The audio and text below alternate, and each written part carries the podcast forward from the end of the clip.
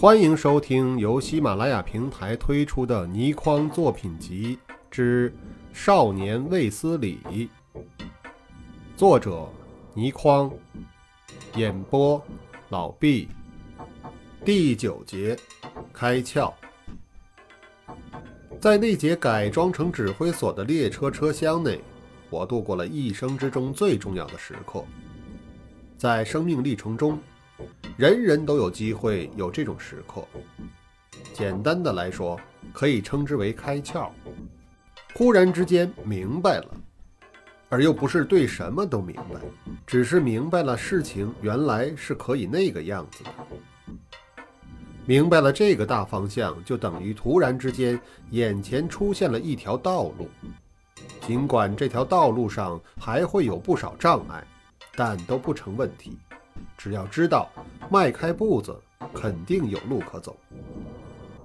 这对一个少年人来说实在太重要了。在这之前，我只以为在鬼烛上出现的这种怪现象是鬼神莫测之物，不可解释的。可是现在我知道，那是一种脑部活动所造成的必然结果。那不是什么竹子，是一台仪器。那一片竹叶多半是接收天线或同类的装置。眼界一下子扩大了无数倍，我兴奋得难以自主，自然而然全身发热，双手紧握着拳，手心直冒汗。这一切全是发生在我思想上的变化，别人当然难以察觉，我只是注意到了祝香香望向我的眼光有点异样。莫非他竟能看透我内心深处的喜悦和兴奋吗？我这时真想立刻向他倾诉我的全部感受，但是那显然不是少年人互诉心情的好时间和好环境，因为有许多重大的问题都没有解决。最重大的问题自然是邝英豪失踪，落在什么人的手中都不知道。其次是忽然又冒出一个王天兵来，惹得邝将军大发雷霆，而我又说出了鬼竹那件事，证明了香香妈妈是我的师傅王天兵的魂牵梦萦的梦中情人。看来要解决的事太多，我不能在这时就向祝香香诉说衷情，所以我只是向他使了一个眼色。示意我有许多许多话要对他说。祝香香眨了眨眼，眼光先扫向他母亲，又再向我望来，口唇略动，没有发出声音，但我已经看到他说的是“你闯祸了”，而且从他先前的眼色来看，他说的是我有关师傅和他母亲的话闯了祸了。我转过头去，现出不以为然的神情，那是我倔强性格的表现。我不管闯不闯祸，是事实，是该说的，我还是要说。看来，在场成年人的探索重点不是如何寻找邝英豪，而是对我师父王天兵更有兴趣。那高级军官说出了他对鬼烛的见解之后，在车厢中的人除了他自己之外，大抵都和我一样，只有一个模糊的印象。他的话对我这个少年人来说，大有启蒙开窍的作用；对成年人会有什么样的作用，不得而知。他大概也明白了这一点。所以，当时将军问他是什么人有了这种发明、有这种力量时，他也只好认同了我的说法：天兵天将。天兵天将是传统的说法，而他的话给予我极大的启发，使我联想到那是来自天上的神奇力量。那位高级军官后来对我的影响还不止，他可以说是我接触现代观点的第一人。我在记述往事的时候，好几次都忍不住想把他的名字写出来，可是由于种种原因，还是不能写。自然，我可以随便捏造一个人的名字，但是由于他是我最尊敬的人，所以又不想那么做，也就一直只好称他为那位高级军官了。邝大将军对那高级军官的说法显然不是很满意，用凌厉的目光直视着他。那高级军官想了一会儿，才解释：西方国家正在研究，也有迹象和若干证据显示有外星生物正在降临地球，或已经降临地球的现象。他说到这里，向我望来。这位小朋友所说的天兵天将，我相信就是指这种现象而言。我和他的目光接触，感到了他对我的器重，我也自然而然对他生出了无比的崇敬之意。邝将军呆了一呆，突然哈哈大笑了起来，伸手指着那高级军官。他虽然在笑。可是伸出来的手却也不免微微发颤。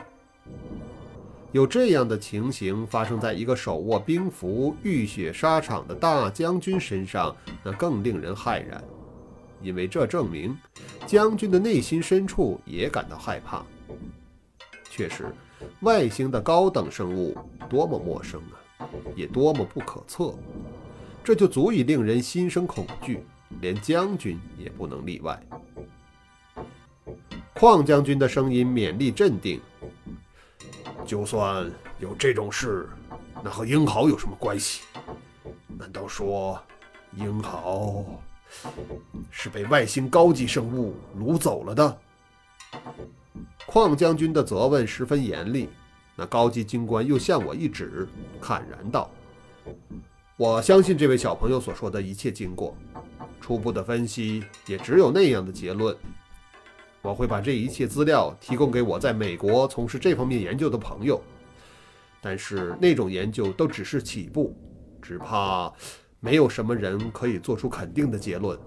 邝将军来回踱步，他的步子十分沉重，令整节车厢也为之晃动。他忽然停步，又指向我的堂叔：“那鬼……呃，东西你是怎么弄来的？”他说的鬼东西，自然是指那会现出人像来的鬼卒而言。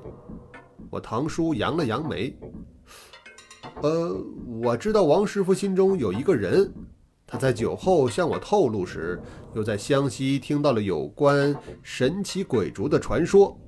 恰好山中有人来兜售，没人相信，卖不出去，给我遇上了，就弄了来给王师傅。唐叔说到这里，略微顿了一顿。王师傅是一位奇人，也是我请他来的。可是我只知道他姓王，他是什么来历，我全然不知，更不知道他在江湖上有什么恩怨。他武术造诣又高，不可思议。呃，以前我只是在传说中才知道有这样的奇人。在我堂叔说话的时候，我看到香香妈妈好几次口唇颤动，欲言又止，显然是她想问什么而没有问出来。这更使我相信香香妈和王师傅之间一定有某种程度的纠缠，只是我不明白那和邝大将军又有什么关系。邝将军脸色阴沉，又向那高级军官望去。那高级军官坚持他的看法。呃，那个东西人类造不出来，人类可以对着一个人，把他用摄影技术记录下来，呈现在眼前，绝对无法通过意念而使一个人的影像出现在眼前。邝将军道：“可是那东西是山里人拿出来卖的。”那高级军官想了一下，还没有回答。而在他的影响之下，开了窍的我思潮汹涌，已有了各种各样的想法，所以立时接口道：“呃，那也不出奇呀。外星生物有意无意的把这东西留在深山，叫山里人发现了，又偶然发现它有奇妙的显像作用。我相信这东西一定不止一个，不然不会形成一种传说的。各位。”这一番话一出口，卫斯理算是正式踏进了姿似汪洋、无边无岸的幻想领域，踏进了丰盛无比的冒险生活的殿堂，一生日后的种种奇遇都从这一步开始。邝将军有点愕然地望着我，这位小朋友的想象力可真丰富啊，很会梦想。我正在想将军的话是在称赞我还是在讽刺我，那位高级军官接口道：“大发明家爱迪生若不是梦想可以有不用点火的灯，也就不会有电灯这回事了。”我受到了进一步的鼓励，整个人就像是充满了气一样，兴奋无比。忽然之间，我又想起了邝英豪被俘后，我看到他受逼问的情形，胸口如同被铁锤敲了一下。先是大叫了一声，然后在人人愕然之中，我挥着手叫：“他们抓错人了！”这一句话叫出口，休说别人难以明白，连我自己也只是忽然想到就叫了出来，只有一个模糊的想法。所以在叫了一句之后，我双手不断挥舞，迅速地把模糊的原始的想法演变形成为一个概念。然后我又重复了一句：“他们抓错人了。”每个人都盯着我，等待我对这句听来莫名其妙的话做进一步的解释。我连叫了两声：“他们抓错人了。”之后略停了一停。不由自主喘着气，挥着手。别看这是没有什么意义的动作，在思潮汹涌澎湃、不可收拾的时刻，很能起制衡的作用，使得像野马脱缰一样的种种念头奔驰的比较有规律，不至于太无稽。所以，这个挥手的动作后来竟成为我在思考的时候，或是忽然想到了些什么时的习惯性动作。各位如果熟悉卫斯理以后的冒险故事，一定可以发现，在那些技术之中，卫斯理经常挥手，挥了挥手。却说那时，我已经很快地把我所想到的组织了起来。我又叫了一次：“他们抓错人了。”然后立即说道：“他们是鬼族的主人，那他们的东西对他们有用。”他们知道这东西落入了王天兵的手中，而王天兵又下落不明，所以他们就要找和王天兵接近的人去逼问。那个人是我。由于我和英豪在一起，他们下手捉了英豪去逼问。他们抓错人了。我已经尽我所能把我想到的一切组织成了一个故事。自然，那是我第一次凭自己的想象。根据极少的资料，运用推理的方法去构成一件事的设想，十分粗糙而不成熟。但是我有充分的自信，我的推测是合理的。那高级军官首先点头：“嗯，你说的他们，就是我提到的不明来历的力量。”我再也没有比听到这句话更高兴的了，所以用力点头，表示我正是这个意思。其他人都皱着眉，一言不发。